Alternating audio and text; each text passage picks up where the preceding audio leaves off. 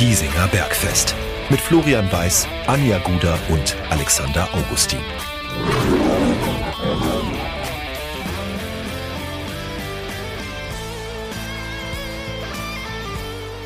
Servus und herzlich willkommen. Giesinger Bergfest, der Löwenstammtisch lädt zur Episode Nummer 134. Bei uns ist jetzt Montagabend, der 12. Februar 2024 um genau 20 Uhr und 32. Äh, und das heißt, äh, diesmal wieder für euch, wenn ihr es hört, pünktliches äh, Bergfest und wir einfach mal wieder einen Tag früher dran. So ist es. Schön, dass ihr da seid, Anja und Alex. Servus, Flo. Ähm, mal wieder im Trio. Servus.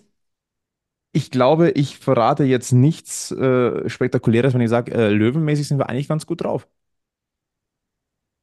Kann man so sagen, ja. Äh, ist, äh, ja, so, so posit positiv wie vielleicht lange nicht mehr. Wie das ganze 2023 über vielleicht nicht, ja, mit Ausnahme des Saisonstarts. Aber sonst, äh, ja, könnte schlechter sein. Lief, es lief ganz rund am Wochenende. Ja. Ja. Und das aus vielerlei Gründen. Also klar, au- auf dem Papier das 3-1 gegen Ingolstadt. Erstens, Heimsiege tun gut. Zweitens, Siege gegen, gegen Ingolstadt tun gut. Oh ja. Ähm, und vielleicht so mit Abstrichen Siege gegen Ex-Trainer tun auch gut. Und das meine ich jetzt so nicht mal böse in Richtung Michi Kölner, sondern einfach so dieses, ja, schau, bei uns war es jetzt so schlecht auch nicht. Ja, doch, ein bisschen Genugtuung ist dabei. Und wenn dann parallel noch im zweiten Spitzenspiel des Wochenendes äh, der FC Bayern keine Chance gegen Leverkusen hat, also wirklich keine Chance, also faktisch keine Torchance, äh, macht es natürlich noch, noch ein bisschen schöner. Wir wollen doch eigentlich Und immer dann nicht war ja so auch noch viel- Super Bowl, der mir komplett am allerwertesten vorbeigegangen ist. Da- Das wäre jetzt meine Frage Ta tatsächlich Taylor gewesen. Swift Bowl, oder? Ja, in Las Vegas war Ascher Sonntag, in Passau ist am Mittwoch Ascher Mittwoch. Oh Gott. Den finde ich richtig nice. Das Schlimme ist, ich muss jetzt zugeben, dass ich den irgendwie auch ganz gut finde. Ah, Ich ja. war aber entsetzt. Ich war wirklich entsetzt. Bevor ich das Ergebnis des Super Bowls wusste, wusste ich, wie lange Taylor Swift zu Kelsey runtergebracht hat. Das sagt Und auch wie sehr viel viele über dieses Event Securities, aus. Polizisten und FBI-Leute sie dabei hatte. da Und wie lange der Kuss gedauert hat. Ist da die Flugzeit Also ich musste alles erst nach, durchlesen. ist da die Flugzeit von Tokio nach LA schon, äh, nach Las Vegas schon Nee. eingerechnet? Nee, das nicht. Äh, Wenn, dann ist, glaube ich, nur die Flugzeit, wo sie da in Kalifornien in LA gelandet ist, eingerechnet. Weil sie war ja schon da dann Ah, ziemlich okay. fix. Mhm. Ja. Aber ich fand es sehr, sehr, sehr traurig, dass ich quasi mir fast alles durchlesen musste, bis ich auf das Ergebnis gekommen bin. Könnte ich dir eben nicht sagen. Ich weiß nur, dass die einen gewonnen haben, die anderen verloren in der Es Overtime. war genau Overtime und die Chiefs haben gewonnen, das kann ich dir sagen. So aber wie es. gesagt, aber da bin ich, bin ich bei dir. Ich verstehe den Hype nicht. Ähm, der hat mich auch nie, nie gepackt. Äh, ich glaube, wir haben einfach viel zu tun. Der viel Taylor tun mit? Ja. Löwenkosmos zu tun. Ich glaube, das ist der Grund. Wir haben keine Kapazitäten Ich mag mehr. den Giesinger Hype auch mehr Ja. als den Taylor Swift Hype. Ich finde, wir sollten den Finn-Lakenmacher Hype ausrufen. Na, wäre ich dabei. Da kann Den- nämlich die Taylor Swift einpacken. Die, den Lucky-Hype. Ja. Dann steigen wir doch Wir gleich sind mal alle Luckies in dem Fall. Lucky Lucky. Ja, ja, äh, steigen wir doch dann direkt ein ähm, ins äh, Löwengeschehen mit dem Blick auf den Heimsieg gegen den FC Ingolstadt. Ähm, gleich mal vorneweg. Ähm, es sind jetzt sechs Spiele unter der Regie von Ag Agi Giannikis. Sechs Spiele, zwölf Punkte, also drei Siege, drei Remis. Ähm, bemerkenswerter Start tatsächlich. Und damit ist er genau gleich gestartet wie seinerzeit Michael Kölner tatsächlich. Der hat nämlich auch aus den ersten sechs Spielen zwölf Punkte geholt. Heißt aber auch, wenn Yannickis das nächste Spiel mit den Löwen gewinnt, zu Hause gegen Halle, dann hat er einen besseren Start hingelegt als Michael Kölner. Was Weil man Stand jetzt damals nicht ausschließen kann. Ich kann momentan überhaupt nichts ausschließen bei diesem 60 München. Das ist ja, ein- das ist ja anders. Das ist, ähm, das ist eine andere Mannschaft, das ist ein anderes Auftreten, das ist ein ganz anderes Löwengefühl momentan tatsächlich. Ein Punkt noch, äh, den wir ja letzte Woche ähm, kurz thematisiert hatten. Äh, Michael Kölner konnte es nicht vermeiden, dass Yannickis auf seinen Spuren noch wandelt. Na, also er hat den, den Run nicht stoppen können. So viel dazu. Aber ja, also ich sag mal, diesen Löwen ist wirklich sehr viel zuzutrauen. Und man darf halt einfach auch in der Gemengenlage äh, der letzten Wochen oder wenn man auch mal auf die Gegner guckt, nicht vergessen, 60 wird auch so ein Gefühl so ein bisschen zum Stolperstein der bisschen größeren der Liga. Das war in der Hinrunde ja noch komplett anders. Da war, glaube ich, das 0-0 gegen Dresden das einzige, wo du halt mal was mitgenommen hast gegen ein, gegen ein vermeintliches Top-Team. Und jetzt ist es so, du klaust Sandhausen den Punkt, du schlägst Ingolstadt, die vorne mitspielen, du schlägst Essen, die vorne mitspielen. Und das teilweise Und auch in die, einer Art und äh, Weise, die ein paar Tage äh, später den Tabellenführer schlagen. das, das kommt noch hinzu. Und das auch in einer Art und Weise dieses Löwenspiel ist, dass die eigentlichen Stärken dieser Gegner über weite Strecken nicht zum Entfaltung kommen lässt. Gegen Sandhausen vielleicht noch, da war es noch am schwi- schwierigsten, sage ich jetzt mal. Aber jetzt gegen Essen oder jetzt auch gegen Ingolstadt, die sind zu ihrem Spiel eigentlich nicht gekommen. Klar, Essen auch auswärts schwach, aber insgesamt, du spielst, bist ja auch immer nur so gut, wie du, wie es dem Gegner auch gestattest. Und ähm, 60 hat da nicht viel zugelassen. Gegen den Ball. Wieder mal. Richtig stark. Ich habe mir einen Folgentitel überlegt, der gleichzeitig auf das 2 zu 0 anspielt. Die Löwen sind Meister im Dazwischenfunken. Funken. Momentan definitiv. Ah, aber ich Der glaube, ist aber, der ist ein wirklich sehr sympathischer Mensch. Ich hatte mit dem Funk? vor, als er, ja, als er zu Ingolstadt gewechselt ist, hatte ich mit dem ein Interview. Ich finde den Aber- sehr sympathisch. Na, da hat er kurz mal auf einer falschen Frequenz gefunkt. mhm. Ja.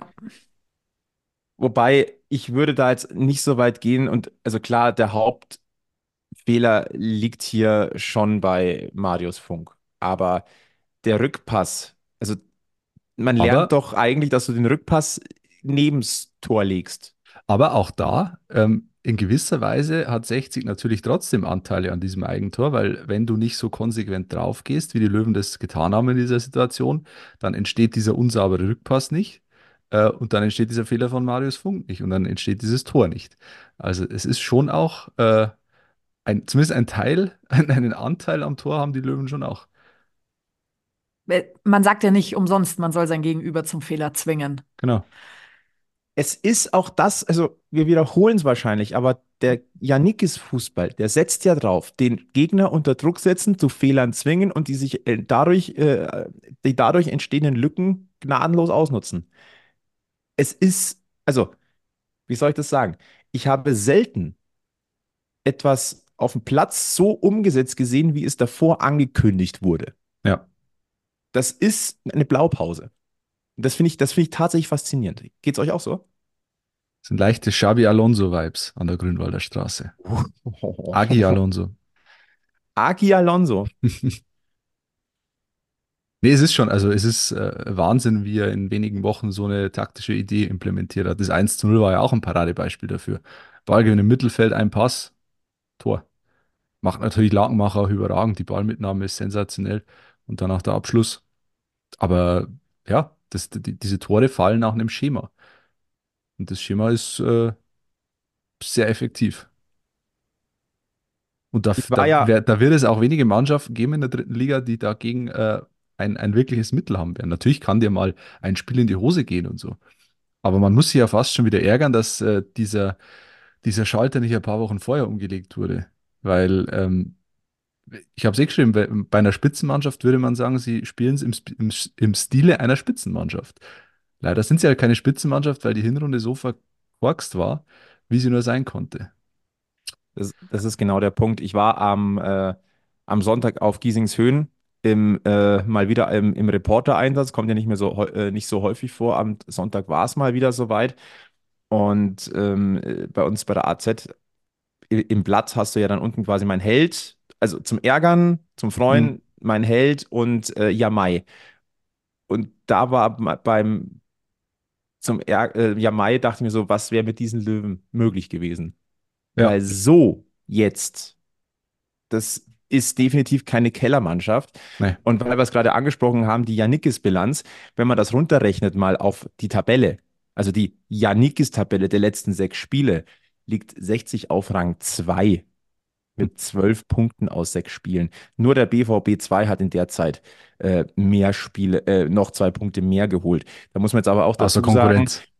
erstens das und zweitens, ähm, wenn ihr die Folge hört, hat Dortmund 2 sein Nachholspiel gegen Preußen Münster gespielt. Okay. Wenn jetzt, falls jetzt jemand kommt und sagt, ey, das stimmt ja gar nicht, was die da sagen. Ja, wir reden von Stand äh, Montagabend, 12.02. Mhm. Also das muss man natürlich schon auch ganz deutlich nochmal ähm, sagen. Aber ich ja, bin bei dem Thema sehr ruhig, weil mein Herz blutet da, wenn man so darüber redet. das verstehe ich. Ich, ich möchte mir eigentlich diese Zahlen gar nicht so, die, ich möchte gar nicht so an mich rankommen lassen, weil dann kommt wirklich dieser Gedanke auf, was wäre, wenn? Und ich kann aber jetzt das, dieses Rad nicht zurückdrehen. Hm. Und deswegen gucke ich lieber nach vorne und denke mir so, vielleicht wird es ja nächstes Jahr eine tolle Saison in der dritten Liga. Tja, Das werden wir sehen. Ähm, ich habe es ja gerade angesprochen, wenn wir noch ein bisschen tiefer äh, einsteigen, wir werden jetzt über den einen oder anderen Löwen gleich Worte verlieren. Ähm, wenn du im Stadion bist, also jeder kriegt ja irgendwann über die Social Media Kanäle die Aufstellung. Und wenn du als Medienvertreter da bist, gibt es noch ganz klassisch den Ausdruck hier, wenn ihr uns auf äh, YouTube seht. Ich habe es ja extra nochmal hier hingelegt, dann kriegst du diese, diesen Aufstellungszettel. Da ist ja keine Taktik drauf, sondern du siehst nur die Namen. Und äh, ich war relativ früh auf meinem Platz und da, habe dann den Zettel äh, in die Hand äh, gedrückt bekommen. Und mein erster Gedanke war, oh, erstmal Kilian Ludewig nicht dabei. Dann stellt sich relativ schnell raus, okay, der ist erkrankt. Hm. Ja. Dann erwartet man einen Kahn Kurt eigentlich drauf, so als die nächste Rechtsverteidigerlösung. Und dann erkennst du aber, okay, der spielt auch nicht. Und dann schaust du genau hin und siehst irgendwie, mhm, wir haben aber extrem viele, die Innenverteidigung spielen können. Jetzt wird es interessant. Und dann habe ich wirklich so ein paar Minuten hin und her überlegt, ja, wie könnte das dann aussehen? Weil am 4-2-3-1 wird Janikis jetzt nicht, nicht großartig schrauben, weil der ist keiner, der ein System einfach mal über den Haufen schmeißt. Und dann hat sich halt, also das war dann tatsächlich mein Gedanke, der wird doch nicht den Michael Glück auf rechts stellen. Und so war es ja dann auch. Hm. Wollen wir mal bitte drüber reden, wie abgewichst Michael Glück mit seinen 20 Jahren ist, ähm, dass man den einfach mal auf, auf die rechte Seite sch- stellt und dann spielt er da den Schienenspieler, als hätte er nie was anderes getan? ja, maximale Vari Variabilität. Ah, Auf der anderen Seite ja genauso. Also, Ich äh, habt ihr auch das Interview auf Social Media danach mit ihm gesehen? Ich weiß nicht, wo er drüber geredet hat. Ich, vielleicht war es 60 selbst hm, es war sogar. 60 selbst, ja. Ja, das war 60 selber. Ey, da habe ich mir gedacht, hey Junge, der redet wie ein ganz abgebrühter. Mhm. Und genauso spielt er auch. Ja, er wirkt auch extrem reif auf dem Platz, wie er, wie er kommuniziert, wie er auftritt. Das ist schon, das hat schon Hand und Fuß. Das wirkt nicht wie, wie ein 20-Jähriger, Ja. der gerade seine, Mhm. seine erste volle Profisaison spielt. Bisschen Diese- Leandro Magala-Vibes, Ja, ja, durchaus. Also, ähm, der ja auch äh, zeitweise Außenverteidiger gespielt hat, soweit ich mich erinnern kann, oder? der ist schon auch mal nach außen ausgewichen. Ja. Ja, ja. Ich muss aber auch sagen, ähm, diese halbjährige Leihe nach äh, zu Hessen Kassel scheint ihm richtig gut getan zu haben. Wenn man jetzt mal Ja. so noch mal kurz so ein bisschen Rückspiegel guckt. Ja. Weil die Regionalliga Südwest ist schon auch eine gute. Naja, Und bist schon gefordert. ähm, das hat ihm richtig gut getan. Das, das, also das hat mich wirklich, ich bin extrem angetan, weil ich mir gedacht habe, oh, das ist jetzt eine neue Challenge für ihn. Mhm. Äh, Jesper Verlat hat danach in einem Mixzone gesagt, naja, der hat gegen Haching da schon auch mal ausgeholfen, da ist er ja unglücklich vom Platz geflogen. Ähm, aber das war halt dann auch nicht so ein ewig langer Einsatz dann. Und nein, der hat es richtig, richtig stark gemacht. Und ähm, weil du gerade gesagt hast, auf der linken Seite haben wir ein ähnliches Beispiel mit Le- Leroy Quadvo. Ähm, der ist aber halt auch schon erfahrener und da denkst du dir so, ja, okay, wenn man den dann, das hat sich jetzt irgendwie auch in den letzten Wochen rauskristallisiert. Michael Glück, das war jetzt eher so, Ja. hat sich jetzt so ergeben. Und ähm, Agiros Janikis hat ja auch ganz klar gesagt, das war keine Entscheidung gegen Kahn Kurt, es war eine Entscheidung für Michael Glück und so hätte ich das jetzt auch interpretiert für, sein, für seine Spielintelligenz, für seine Spieleröffnung. Und wie gesagt, also ich habe auch eher mit Kahn Kurt gerechnet, eben weil der das aus dem FF beherrscht. Mhm. Aber, ganz, aber die Entscheidung, also das spricht ja auch schon wieder für Janikis, dass er dieses Gefühl einfach hat, wo man wen hinstellen kann. Das ist ja wieder, das sind wir wieder so beim Thema. Gefühl auch für die Mannschaft entwickeln. Und dann kann man ja eigentlich auch gleich das, das größere Fass aufmachen. Gefühl für die Mannschaft entwickeln. Ich habe momentan das Gefühl, dass hier Punkt A eine Stammformation jetzt haben, die, wenn sie denn punktuell verändert wird, notgedrungen oder durch die englischen Wochen, dass du sagst, okay, man, da muss halt auch mal einer pausieren, aber dass jeder genau weiß, was er zu tun hat, egal wo. Jeder hat einen genauen Plan und die Rädchen greifen ineinander. Und das ist ein ganz, ganz großes Kompliment. Natürlich erstmal an äh, Agiros Yannikis. Das ist aber auch ein großes Kompliment an die Spieler, die spielen, weil er ja auch gesagt hat, diejenigen, die den Plan schneller verstehen, die spielen jetzt auch erstmal. Über einen, der immer noch so ein bisschen Probleme hat, aber langsam auf dem Weg der Besserung ist, werden wir doch wahrscheinlich auch gleich noch ein, zwei Worte verlieren.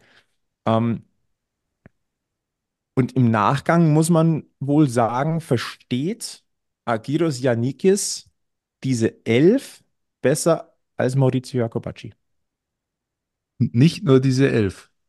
Das, das ist, glaube ich, der Punkt. Jakobacci, was man so, gehör, so gehört hat, auch von, von Marius Wilsch ja am Stammtisch, der war ja, neigte ja schon dazu, dass er Spieler, denen er jetzt nicht die ganz große Rolle zutratet, dass er die auch also in der Kommunikation ein bisschen hinten runterfallen hat lassen. Ähm, und ich glaube, bei Janikis ist das eben nicht der Fall. Der nimmt alle mit oder versucht alle mitzunehmen. Ein paar Stinkstiefel wirst du immer haben in der Mannschaft, aber der versucht jeden mitzunehmen, ob er spielt oder nicht, ob er in der ersten Elf ist, ob er Platz 18, 19 im Kader ist oder Platz 28, wir haben einen großen Kader. Ähm, da, da soll jeder, glaube ich, sich gewertschätzt fühlen. Und das merkst du danach, weil dann auch die Einwechslungen funktionieren, weil auch die Einwechselspieler 14, 13, 14, 15, die, die äh, im Kader, die wissen auch ganz genau, was ihre Rolle ist, wenn sie von der Bank kommen. Und äh, das, da steckt, da steckt ein großer Plan dahinter. Und ein Beispiel, finde ich, ist Albion Frenetzi. Der ist wieder extrem. Auf den wollte ich vorhin heraus. Ah, okay. Ich, ich habe jetzt die Anspielung nicht so ganz deuten können, aber der ist für mich ein Paradebeispiel. Der stellt sich da in den Dienst der Mannschaft. Der könnte natürlich sehr viel mehr in, in der Offensive. Der ist ein, habe ich schon, schon öfter gesagt, ein, ein technisch extrem starker Spieler. Absolut oberstes Drittliganiveau. Aber er stellt sich in den Dienst der Mannschaft, arbeitet brutal viel zurück und macht es richtig gut. Also echt zweikampfstark und leitet dann auch Angriffe mit ein. Und fügt sich vollkommen in diese Rolle ein, die ihm da zugeteilt wurde. Eine ganz andere Rolle, die er bisher gespielt hat, als die, die er bisher gespielt hat, aber sie funktioniert. Bei Albion Frenetzi, vielleicht schieben wir den gleich mal als erstes rein. Der kam ja nach 19 Minuten, ähm, weil Nankishi verletzt, angeschlagen raus musste. Stand heute wissen wir noch nicht, was es ist.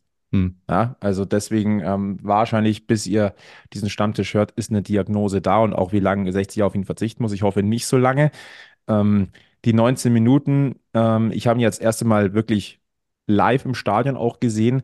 Diese Dynamik, diese Antritt, Antrittsstärke, ähm, diese Spielintelligenz, dieses schnelle Denken, das ist, das ist wirklich bemerkenswert. Äh, das sieht man in, in, dieser Liga ganz, ganz selten. Weil man heute das Gefühl gehabt, er ist auch noch ein bisschen zu schnell für die Mitspieler. Mhm. Und das meine ich nicht respektierlich gegen, gegen, die, gegen das Löwenteam, sondern das ist halt einfach noch ungewohnt. Na, da musst du dich ja auch drauf einstellen.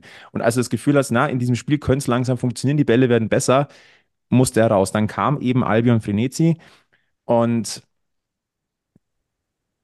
es ist so, so, so zwiegespalten, weil ja, du sagst richtig, er stellt sich in den Dienst der Mannschaft, er ackert viel, er hat beispielsweise einen Konter, hat er abgelaufen wie eine Eins und hat dann technisch das Ding auch noch gelöst. Ja. Das war bemerkenswert.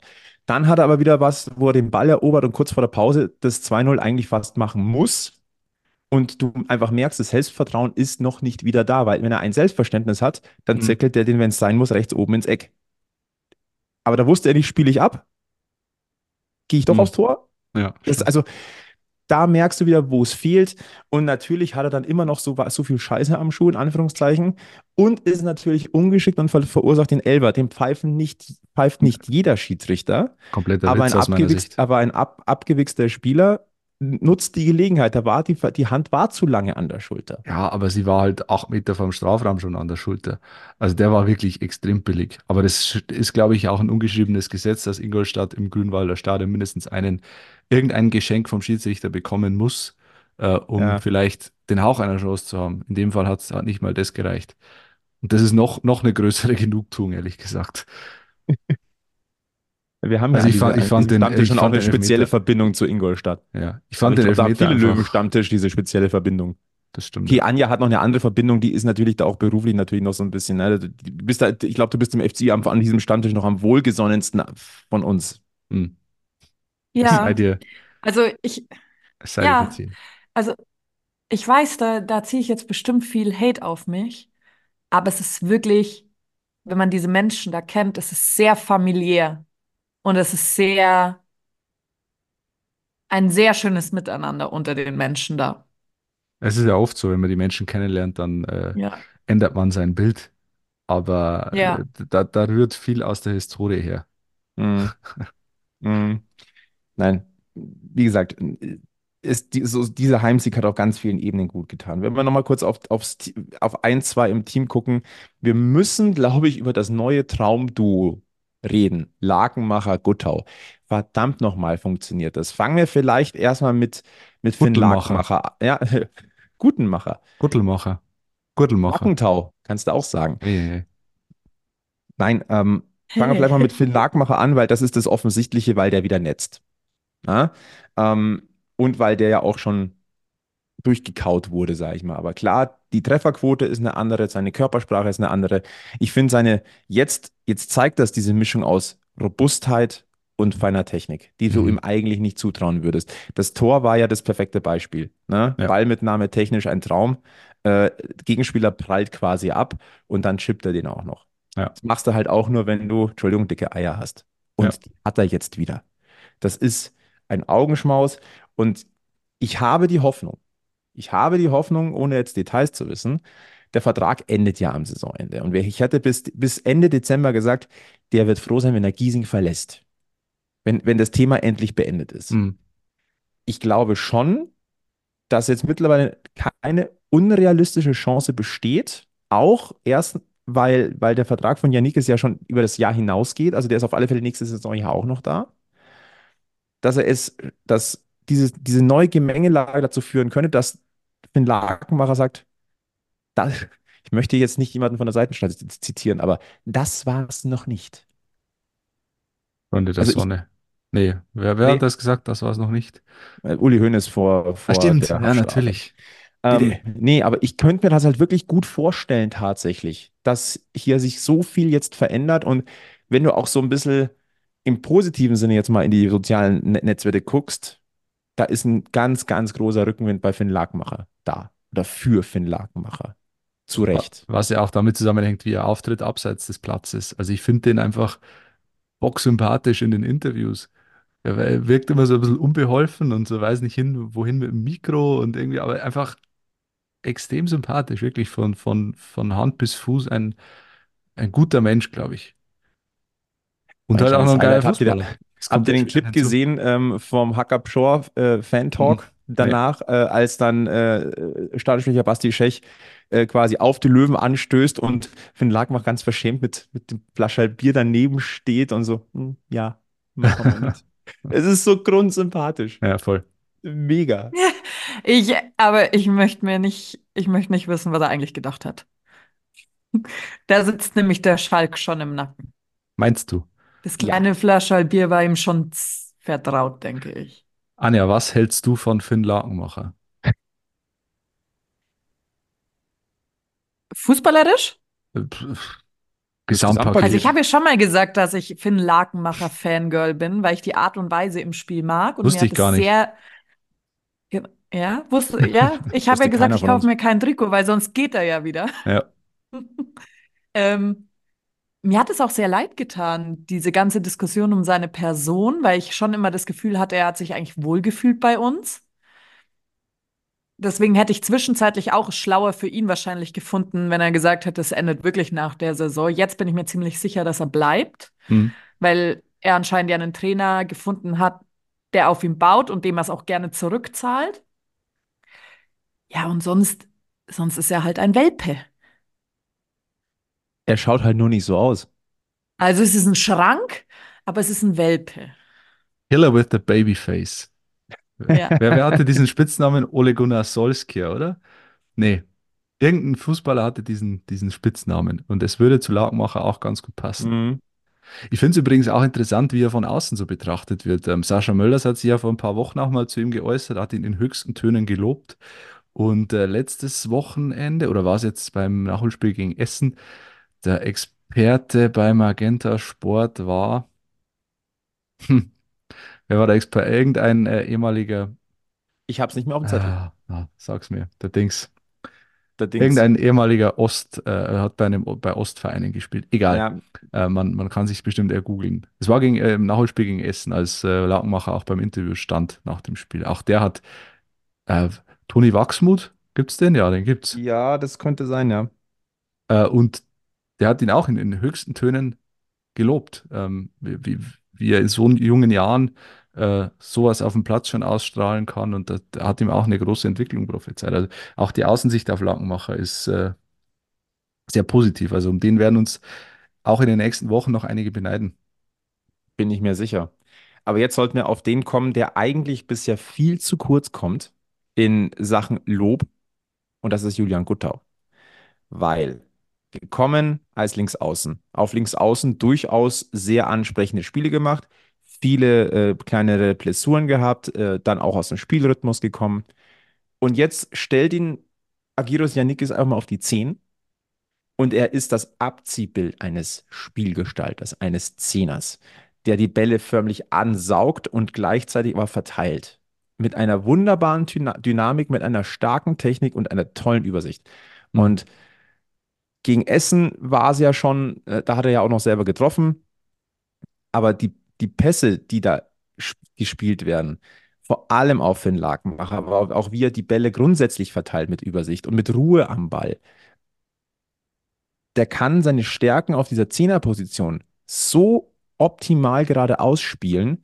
Der ist, ich, also einen besseren Julian Guttau haben wir definitiv noch nicht gesehen. Nee. Und ähm, er hat ja auch gesagt, dass seine Rolle jetzt ein bisschen anders ist. Er hat gesagt, er spielt jetzt etwas zentraler. Nee, äh, etwas Das- ist gut. Er spielt genau mittendrin. Aber das Und- ist schon der Punkt. Ähm, er ist ja nicht der ganz klassische Zehner, also dieser, dieser Lehrbuch-Zehner, Ja, er weicht ja immer wieder auf die Außen aus. Er ist da sehr, sehr flexibel in der Auslegung seiner Position. Und ich glaube, das tut ihm echt gut, dass er da so der, der freie Radikale sein kann im Mittelfeld. Was aber auch deswegen funktioniert, weil die Doppelsechs sehr stabil ist, die ihm Ja, den Rücken frei genau. Ja. So ein ähnliches Phänomen hatten wir in der, in der Hinrunde mal mit äh, Zenolahu. Mhm. wo das mal ein paar Spiele so funktioniert, dass sich der Zehner eher auf der Zehnerposition entfalten konnte, weil die Doppelsechs gut funktioniert hat. In dem Fall war es jetzt wieder Manni Starke zum zwe zweiter Startelf-Einsatz äh, unter dem neuen Trainer zusammen mit Tim Rieder. Das Gut war ein erfahrenes Bollwerk-Duo. Da. Starke hat es richtig gut gemacht aus meiner Sicht. Auch Mega. offensiv immer wieder Akzente gesetzt, Bälle verteilt. Und Ähm, vor allem immer schön im Wechsel, ne? Also es war jetzt nicht so, dass, dass, dass sich der Ja. eine auf das eine fokussiert hätte. Ähm, beim ersten Gefühl würdest du wahrscheinlich sagen, okay, Starke mit der Technik einen Tick mehr nach vorne und Rieder mehr so der Abräumer. Ja. Nee, die haben die Rolle immer wieder geswitcht. Ja. Also da war die Abstimmung wunderbar. Und auch bei, ich habe auch das Gefühl, Man Manfred Starke traut sich jetzt am Ball wieder mit einem Tick mehr zu. Also eine, mehr als nur eine Alternative Ja. wieder auf der Doppelsechs. Und ja, 60 hat einen aufgeblähten Kader. Ja, es fallen gerade einige hinten runter, wie ein Niklas Tarnath, hier ein Erel Stimmt, ja. Ähm, aber das ist jetzt der, dem erhöhten Konkurrenzdruck auch geschuldet. Und das kann dir auch helfen. Also zumindest jetzt momentan ist es eine Wahnsinnshilfe. Auch wenn wir einmal kurz nochmal zurückblicken, auch, äh, Jesper Flath und Max Reintaler, die haben sich auch wunderbar ergänzt. Also ähm, das ist momentan wie aus einem Guss. Der einzige, der momentan so für meinen Geschmack einen Tick abfällt, weil man ein hohes Niveau von ihm gewohnt ist, ist Moritz Schröter. Der versucht viel, ähm, der läuft viel, der kämpft, rackert, aber der hat gerade so ein bisschen die Scheiße am, äh, am Aber- Stiefel. das ist Meckern auf hohem Niveau. Und ich glaube, wenn Ja. alle um ihn herum so stark sind, dann äh, wirkt eine normale Ja. Moritz Schröter-Leistung vielleicht eher als, als schlecht. Aber ähm, den würde ich jetzt, den würde ich jetzt kein, äh, da sind wir weit davon entfernt, ihm eine Krise anzudichten. Nein, absolut nicht. Ich meine jetzt nur so jetzt vom Klar, Gesamtbild. ja, im, im, im aber das lag Vergleich, natürlich ja. auch daran, dass er halt lange Strecken in dieser Saison der überragende Spieler war, weil Genau. einfach das Ge- Gesamtniveau nicht so hoch war. Ja. Was nicht heißt, dass Moritz Schröter nicht grundsätzlich hohes Niveau spielen kann. Das wissen wir alle. Nur jetzt ist es halt, es ist jetzt ein Teil von vielen und wenn da einer so ein bisschen mehr Pech hat, fällt es halt sofort auf. Ja. Das ist er jetzt gerade. Ist mir deutlich lieber als umgekehrt, muss ich sagen. Definitiv. Definitiv. Nein, und ähm, vielleicht einen noch, äh, Manso Orotakba. Ja, das ist ein Joker. Also Glückwunsch zum ersten Tor auf Giesings Höhen. Dann auch noch rotzfrech, technisch stark, auch mit ein bisschen Mithilfe des Ingolstädter Keepers, aber trotzdem. Aber auch da, wenn du es nicht versuchst, kann es nicht funktionieren. Gibt Aber ja im, das ist so Eishockey, Im Eishockey gibt es ja den Satz, äh, bringen immer Scheiben zum Tor. Irgendwann Mhm. fällt einer rein. Ja, klar. Aber das ist auch so einer, der äh, Thomas Müller hat sich am Wochenende über- darüber aufgeregt, dass es bei Bayern keinen Spieler gibt, der einfach mal zockt, der einfach mal zocken will, der ähm, quasi einfach mal Fußball spielt, ohne nachzudenken. Und Odo Takba ist, ist genauso ein Fußballer, der immer noch ein bisschen, ein bisschen ungestüm ist in manchen Situationen, aber der halt dann auch äh, auf der anderen Seite für solche Situationen sorgen kann, wo er sich irgendwie durchtankt über links und dann zur Mitte zieht und einfach mal draufzieht aus Spitzenwinkel. Und der in neun von zehn Fällen geht der nicht rein. Aber das war jetzt seine, wo er reingeht. Ja, aber du musst es ja zwingen. Ja. Du musst es ja zwingen und 60 kommt momentan mit einer breiten Brust und ich sage, momentan will keines der Drittligateams gegen 60 spielen. Ja. Und deswegen, äh, vielleicht ist deswegen jetzt auch das Duell gegen Halle relativ gefährlich, Mhm. ähm, weil das jetzt wieder einer der vermeintlich schwächeren Gegner ist. Und jetzt hast du natürlich wieder eine gewisse Erwartungshaltung durchaus, weil du sagst, hey, jetzt haben wir einen Flow, jetzt haben wir einen Flow und das machen wir schon. Du darfst auf gar keinen Fall nachlassen. Ich glaube aber auch, dass Agiros Yannikis genau das eben gar nicht zulässt. Ja. Der lässt, der, der weiß genau, was, was jetzt zu tun ist. Und wenn Er bei jemandem auch- merkt, wo, da, wo die Anspannung oder die, die, die, die, das Spannungsdings ein bisschen abfällt, dann glaube ich, kann er den mit einem guten Dialog zurechtbiegen oder dann sagt er, okay, dann pausierst du halt einmal. Er wirkte auch sehr, sehr nüchtern, auch im Moment des Sieges. Also äh, ging ja die Kamera nach dem Abpfiff direkt auf ihn. Flo, du hast es nicht gesehen, weil du im Stadion warst, aber es war dann gleich der Fokus auf ihm. Und äh, Christian Werner mit ganz breitem Grinsen, äh, wie Christian Werner halt grinst, äh, f- stürmt auf ihn zu und ja, und toll und super. Und Janikis umarmt ihn kurz, flüstert ihm irgendwas ins Ohr und dann geht's mit versteinerter Miene weiter. Also der lässt sich da überhaupt nicht aus der Ruhe bringen. Er war im Kopf schon bei der Ansprache bei der Mannschaft und Ja. beim Interview bei Magenta Sport. Wahrscheinlich, ja. Natürlich hat er sich auch gefreut, aber er hat, er verfolgt schon so diese Taktik, äh, ich lasse mir überhaupt nichts anmerken. Und ich bin, wenn ich nicht fokussiert bin, dann äh, ist es keiner, so nach dem Motto. Er lebt es vor und funktioniert wunderbar.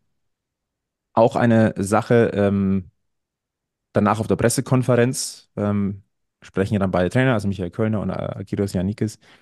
Und als die PK zu Ende war, ist Yannikis zu jedem der Medienvertreter nochmal hingegangen und hat sich persönlich verabschiedet. Hm? Ja, Also- das sind so kleine Gesten, ja. Das sind kleine, es sind kleine Gesten, aber das, natürlich machst du das nach dem Sieg einfacher, als wenn du jetzt eine Heimniederlage kassierst. Brauchen wir jetzt auch nicht drüber diskutieren. Aber das, das hat was, ähm, wie soll ich sagen, also mit so einer Geste merkst du, wie tickt dieser Mensch. Und dem ist, glaube ich, respektvoller Umgang ganz weit oben. Hm. Und ähm, deswegen hat mich das äh, ja in gewisser Weise auch gefreut. Das ist sehr, sehr angenehm. Ja, ich finde ihn einfach, ich finde ihn angenehm sachlich ähm, und, und, und formell äh, in, in dieser Situation, wo sehr viel sehr aufgeheizt ist. Da, da tut es echt gut, dass er sich auf das beschränkt, was auf dem Platz passiert und alles andere ist ihm relativ wurscht oder er äußert sich zumindest nicht also dazu. Und das ist, ja, das ist ein, ist ein Optimalfall momentan. So ist es. Wollen wir fürs Sportliche vorerst, äh, bevor wir am Ende des Stammtisches nochmal draufkommen, mit einem kleinen, Entschuldigung, mit dem kleinen Ausblick, ähm, mal kurz einen Break machen. Ich hätte einen All-Star im Angebot. Bitte. Uh. Wir haben auch keinen jetzt zum Auflösen, weil wir letzte Woche einmal ausgesetzt haben. Und jetzt habe ich mir gedacht, komm, ich schmeiße wieder einen Flo All-Star rein. Ihr kennt das Spiel, drei Hinweise auf einen Ex-Löwen. Solltet ihr die Antwort wissen, Facebook, Twitter, Instagram, Blue Sky, äh, Threads und äh, giesing-bergfest.gmx.de. Äh, Alex, haben wir noch Krüge? Ja. Ja, dann gibt es wieder zwei Bergfestkrüge zu gewinnen. Äh, Teilnahmeschluss ist wie immer der kommende Montag. Ich schaue auf aufs Datum. Das ist dann der 19. Februar 2024 um 18.60 Uhr. So. Meine drei Hinweise auf den Flo All-Star. Insgesamt wechselte er zweimal zum TSV 1860. Seine gesamte aktive Karriere spielte er im Freistaat. Und alle seine Titel gewann er innerhalb von zwei Jahren.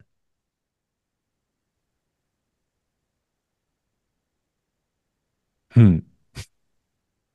Fragende Gesichter, aber ich erwarte jetzt auch keine direkte Auflösung. Muss ja auch Ähm, nicht sein. Titel, Titel, nationale Titel oder kann man das irgendwie einschränken? Oder kannst du auch der. Ich kann sagen, alle Toto Ich könnte mir auch vorstellen, dass es irgendwelche. Jugendtitel waren oder so. Nein, nein, es waren schon Profititel. Schon. Sonnenland Okay. Cup 2003. Also, Nein, es sind Titel, die man, die man sich auch an, ans Revier gerne ah, heftet. okay, also. okay, okay. Ja, Sonnenland Cup ist ein prestigeträchtiger, prestigeträchtiges Hallenturnier. Kann man sich schon ans Revier heften. Also so, so Mhm. wäre es nicht. Also, ihr habt es gehört, äh, wenn ihr die Antwort wisst und zwei Bergfest Crew gewinnen wollt, äh, meldet euch bei uns bis zum 19. Februar um 18.60 Uhr. Dann blicken wir mal abseits äh, des Platzes, weil ein bisschen was hat sich ja noch getan. Ähm, der Hauptgesellschafter war in München. Von Donnerstag früh bis Sonntagabend. Hassan Ismek war in München und äh, hat das ein oder andere Gespräch geführt. Am Freitag war er äh, für 30 Minuten am Trainingsgelände, äh, hat sich äh, vor die Mannschaft gestellt, äh, sich vorgestellt, hat sich äh, hat dort auch die neue Geschäftsführung getroffen, hat Agiros Yannikis kennengelernt. Nach einer halben Stunde war dieser Besuch am Trainingsgelände auch schon wieder beendet. Ich glaube, es war das erste Mal, dass er das Gelände an der Grünwalder Straße betreten hat seit dem Doppelabstieg. Ich bin mir nicht hundertprozentig sicher, aber ich glaube, dass es tatsächlich seit 2017 dort nicht mehr war. Wenn er in München war, dann war es ja äh, eher ein Hotelbesuch. Vom Mandarin Grünwalder Oriental. Stadion äh, reden wir jetzt erstmal gar nicht, da war er ja nicht. Ähm, wie gesagt, Gespräch mit der Mannschaft kurz, dann ein, ähm, dann ein Gespräch auch mit den beiden neuen Geschäftsführern, äh, was ich als sehr, sehr sinnvoll erachte. Er hat wohl auch Martin Gräfer getroffen, ähm, den Vorstand von der Bayerischen, vom Löwenhauptsponsor und äh, den Mitinitiator des Bündnis für äh, Bündnis Zukunft 1860. Wen er nicht getroffen hat, sind Vertreter des EVs. Und das ist der schwarze Punkt in der Geschichte. Gibt es ja momentan auch nicht mehr so viele. Zumindest die, die, die eine Zukunft haben auf, auf dem Posten, den sie besetzen. Das ist, das ist richtig, aber trotzdem, ähm, wenn ich in München bin und wenn wir sagen, wir wollen, das, das, hier, hier muss ein bisschen eine Beruhigung her, Ja. dann wäre das die Gelegenheit gewesen. Ähm, wie lange ist es jetzt her, dass Robert Reisinger bei uns am Stammtisch war? Das war Folge 60, ist schon eine Weile her. Aber da musste ich Äh, auch denken, ja. Mai 2021, wenn mich jetzt nicht alles täuscht, müsste es Ähm, gewesen, oder äh, 22? 22, 22. Mai ja. 22. Und äh, damals hat äh, Robert Reisinger bei uns gesagt, ähm, er ist für ein Gespräch offen, aber halt hier in München, weil der Geschäftssitz dieser Firma ist München. Ist ja grundsätzlich mal Richtiges, ja. Absolut. Und äh, jetzt ist Hassan Ismail nach München geflogen, also hätte er die Gelegenheit beim Schopf erpacken müssen. Für meinen Geschmack müssen. Aber so wie es aussieht, wusste der EV wenig von, von den Anreiseplänen. Zumindest das, was so verlautbart wurde. Naja, aber er war ja lang genug da, Hassan Ismail. Also man sollte meinen, dass da auch die Zeit irgendwo dann auch mal gewesen wäre. Also Ja. ähm, das hätte man definitiv in Angriff nehmen müssen. Ähm, Und das wusste doch auch gewisse- schon wieder jeder, dass er kommt, oder? Das ist doch auf Social Media, hat man das doch die ganze Zeit gesehen, dass er kommt. Naja, dass er kommt, war jetzt nicht, glaube ich, so breit kommuniziert. Aber es war schon aber als so er dann ein da war. bisschen. also es hat natürlich Ja. so ein, also irgendwann kommt natürlich dieses äh, Gerücht auf. Und äh, Ja, wenn das genau. dann so ein bisschen, bisschen Es gab, verstärkt, bestimmt, es gab bestimmt Leute, die wie bei Taylor Swift den Flugradar äh, quasi abgehört, wie sagt man da, getrackt haben und äh, bestimmt minutiös verfolgt haben, wann landet er jetzt endlich? Die Taylor Swift des Mhm. Nahen Ostens, wann, wann landet sie? Nein. Also, positiv, es gab Gespräche. Negativ, mit den Geschäftspartnern gab es eben kein Gespräch. Und äh, das ist etwas, was ich ein bisschen schwierig finde. Ähm, ich sag mal so, zu besprechen hätte es ja einiges gegeben. Weil Ja. es hat sich genügend getan in den letzten Wochen äh, bei 60 München. Und es wurde dann natürlich dann auch darüber spekuliert, naja, wenn er jetzt in München ist, ja, kommt der dann am Sonntag auch zum Spiel? Ich glaube, keiner hat so wirklich dran geglaubt. Nee. Also mal abgesehen davon, ähm, seinerzeit ein Allianz Arena, da kann ein, Has ein, konnte ein Hassan Ismik relativ unbemerkt in Anführungszeichen durch den VIP-Eingang, der gesondert ist, vor der Haustür oder direkt ins Stadion reinfahren und dann hast du relativ wenig mitbekommen. Versuch das mal äh, im Grünwalder Stadion. Ich hätte es ja schon cool gefunden. Also hätte es da irgendeinen Weg gegeben, den ins Stadion zu schleusen, ohne dass es jemand bemerkt? Ich, ich glaube nicht. Also Oder nicht wirklich. Also, von, also vom, vom Grünspitz aus hättest du es schon mal gar nicht machen können. Ihn an der ja. Ecke Grünwalder äh, Kannitzstraße irgendwie da äh, am Kartenhäuschen rauslassen, haut auch nicht hin. Ähm, dann hättest du noch den Gästeeingang gehabt. Äh, das ist jetzt auch so eine Geschichte, wo ich sage, ähm, ja, ich, ich stelle es mir gerade vor, wenn da die, ähm, Ja, äh, die Ingolstadt-Fans sehen würden, dass da Hasan Ismik aussteigt. der FC ähm, Ingolstadt steht doch Geldgebern eher positiv gegenüber.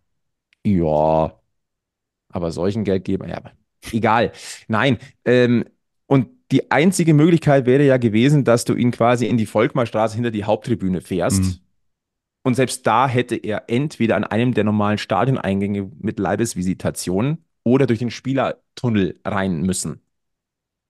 Also alles, also Oder- unbemerkt wäre da gar nichts gewesen. Oder du hättest ihn von, gibt es einen Zugang von oben, von der, vom Dach der Haupttribüne in die Kommentatorenboxen?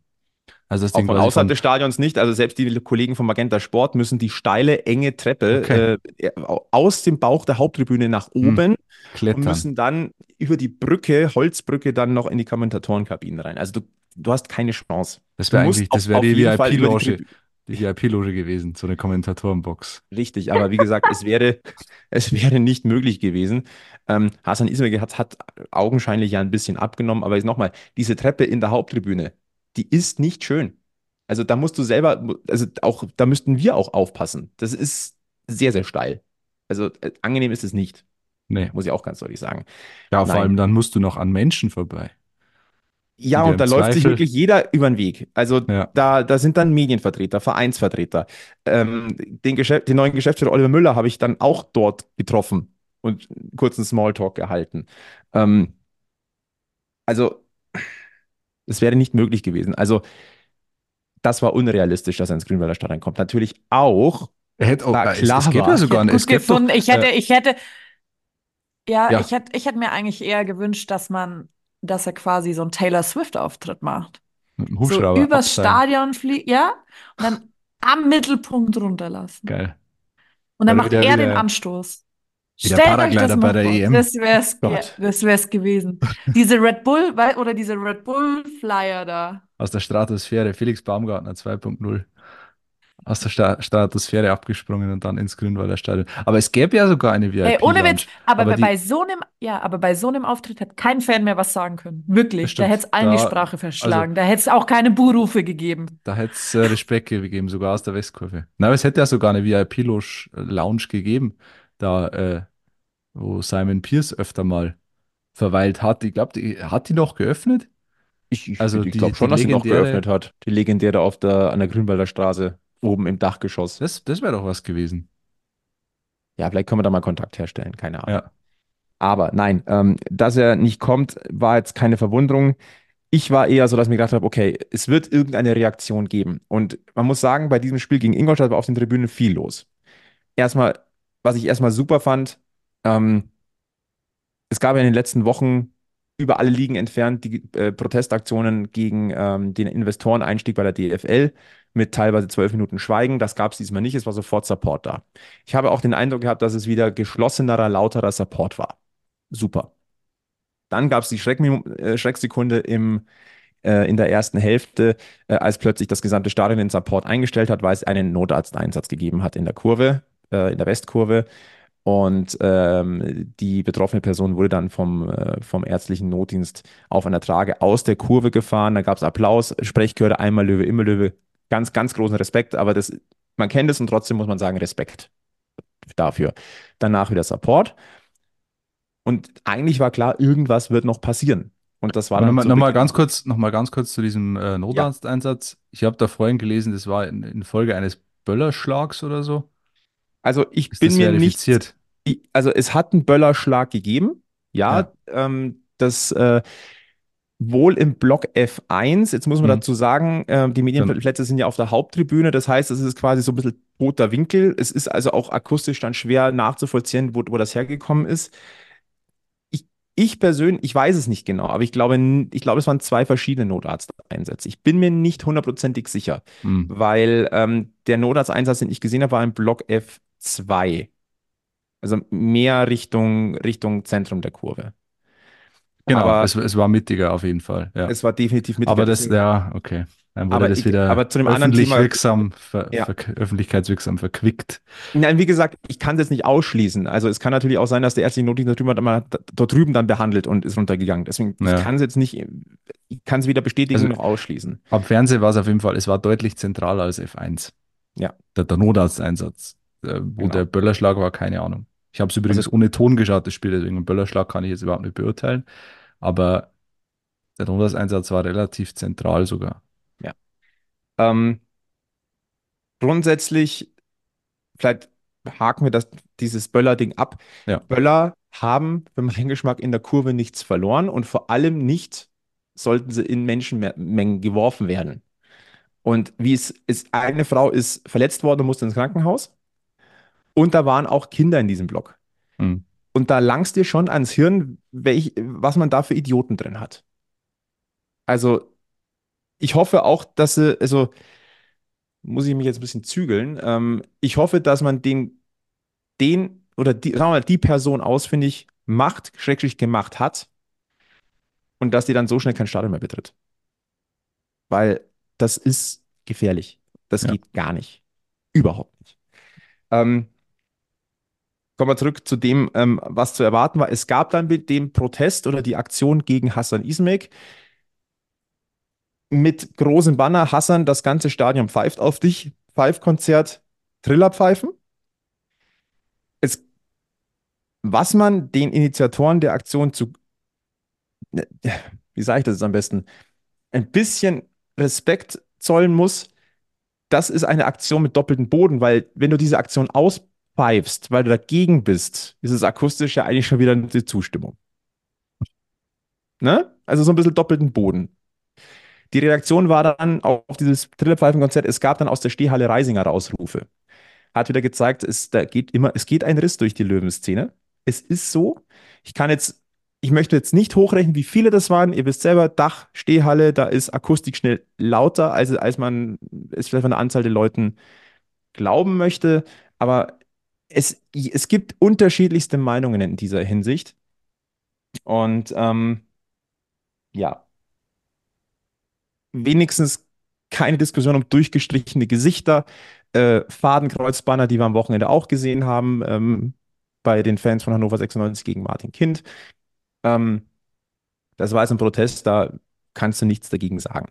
Auf der menschlichen Ebene. Ist eine Überspitzung. Mein Gott. Also, da haben wir schon deutlich Schlimmeres gesehen. Ja, Was ich übrigens bei, der, bei absolut. dem ganzen Kindprotest ein bisschen fraglich fand. Ähm, hat es nicht geheißen nach den Hop-Vorfällen damals, dass, äh, wenn sowas nochmal passiert, dass das Spiel dann abgebrochen wird? Es gibt ja diesen Drei-Stufen-Plan. Und Okay. eine Unterbrechung hat es ja gegeben. Okay. Also- ich dachte, da wäre wär, wär sofort Schluss irgendwie so, wenn es so auf diese Nee, es Ebene ist- geht. Es, es ist bei diesem Drei-Stufen-Plan geblieben. Okay. Und ähm, deswegen ist der, dementsprechend eigentlich alles so abgelaufen, wie man es erwarten konnte.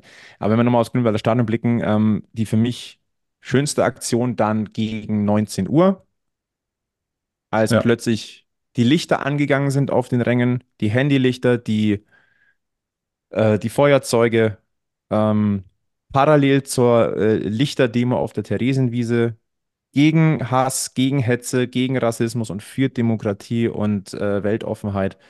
Ähm, ganz, ganz groß. War ein Gänsehautmoment auf Giesingshöhen. Und da muss ich sagen, Chapeau an alle, die da, die das mit initiiert haben und mit angeschoben haben, dass sich das auch verbreitet hat im Stadion. Weil das war ja dann nicht nur die Westkurve, es hat sich von der Westkurve ausgebreitet. Das hast du richtig gesehen. Und großartig. Ja. Einfach nur großartig. Äh, parallel war auch kein Support. Ich dachte zuerst auch der Aktion, in Anführungszeichen, geschuldet oder gewidmet, aber es gab wohl noch einen Arzteinsatz, dann in der Stehhalle. Ähm, Habe ich im Nachgang noch gelesen. Und ich gehe mal davon aus, dass das so stimmt. Ähm, ich glaube, es gab sogar noch eine Durchsage deswegen. Ähm, deswegen war es dann noch mal ein bisschen ruhiger. Aber es hatte natürlich dann in der Kombination hat es dann irgendwas, ja, fast schon Andächtiges. Ein ruhiges Grünwalder Stadion, Ränge voll, aber dann dieses Lichtermeer, die, so eine Art Sternenhimmel, Ja. grandios. Einfach nur grandios. So gesehen wirklich sehr viel los gewesen auf den Rängen auch. Ähm, ein Spiel oder ein Spieltag mit ganz, ganz vielen verschiedenen Ebenen tatsächlich. Und das ist sehr schön. Insgesamt. Interessant. Auf Ja. jeden Fall. Was haben wir noch? Ähm, ah ja, Hasan Ismail ist, äh, hat sich ja noch äh, öffentlichkeitswirksam dann auf Instagram verabschiedet aus München. Mit einem, äh, mit einer Instagram-Story. Der ein oder andere wird es gesehen haben. Ähm, auf dem Rollfeld, vor seinem Privatjet, mit der Zigarre in der Hand, hat er gewunken und äh, Goodbye 1860 Munich, see you soon, also bis bald.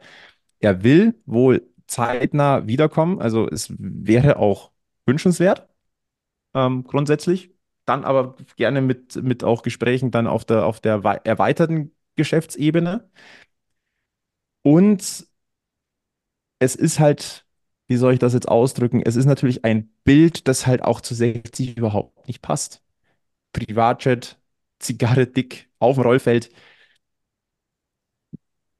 Das Arabische matcht Rudi halt Assa. nicht mit. Es matcht halt nicht mit dem Selbstverständnis von 60 München. Das stimmt, aber mit dem Zug kommt er halt nicht pünktlich. Kommt da Das ist nicht. richtig. Oder ganz sicher. Da, da bist du dann aber auch unterwegs. Mit dem Orient Express oder so, keine Ahnung. Ja. Ähm, nein, ist schon richtig, aber ihr wisst, was ich meine. Ne? Das, Ja. also, das erwärmt jetzt nicht die Herzen derer, die er vielleicht noch gewinnen kann, in Anführungszeichen. Ich glaube, das also, Gut, aber das ist- wäre jetzt ja werden- ein bisschen falsche Erwartungen. Also zu erwarten, dass Hassan Natürlich. Ismail äh, Economy Class Ryanair fliegt, da, äh, ja, also Nein, nein, aber ihr wisst, was ich meine. Ne? Also, das, das, das, das zeigt so diese zwei unterschiedlichen Welten einfach, die, Ja. nennen wir es mal, schwer kombinierbar sind. mh, Aber das wissen wir seit 13 Jahren jetzt dann bald.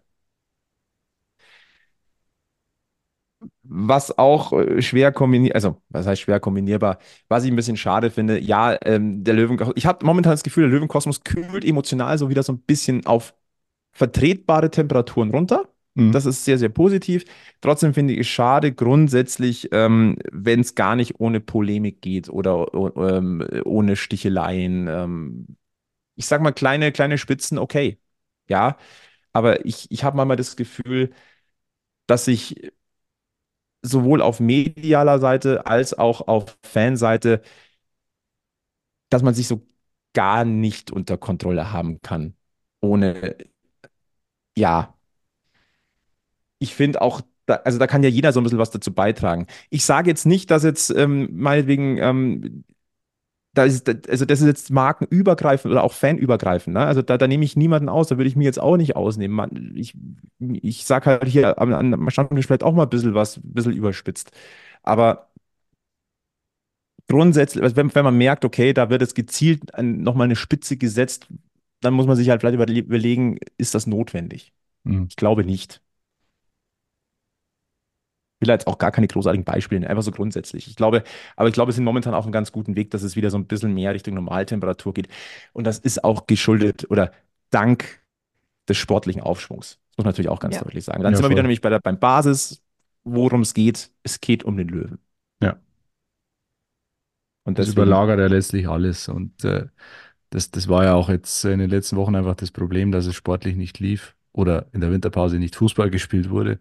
Ähm, jetzt äh, dreht sich das Größte zumindest äh, wieder um den, um den Ball, um den 90 Minuten auf dem Platz. Und das ist ja wichtig und gut so, weil sonst wäre es irgendwann komplett eskaliert. genauso ist es. Ähm, wir wären dann eigentlich schon langsam bei den Shortcuts, meine Lieben.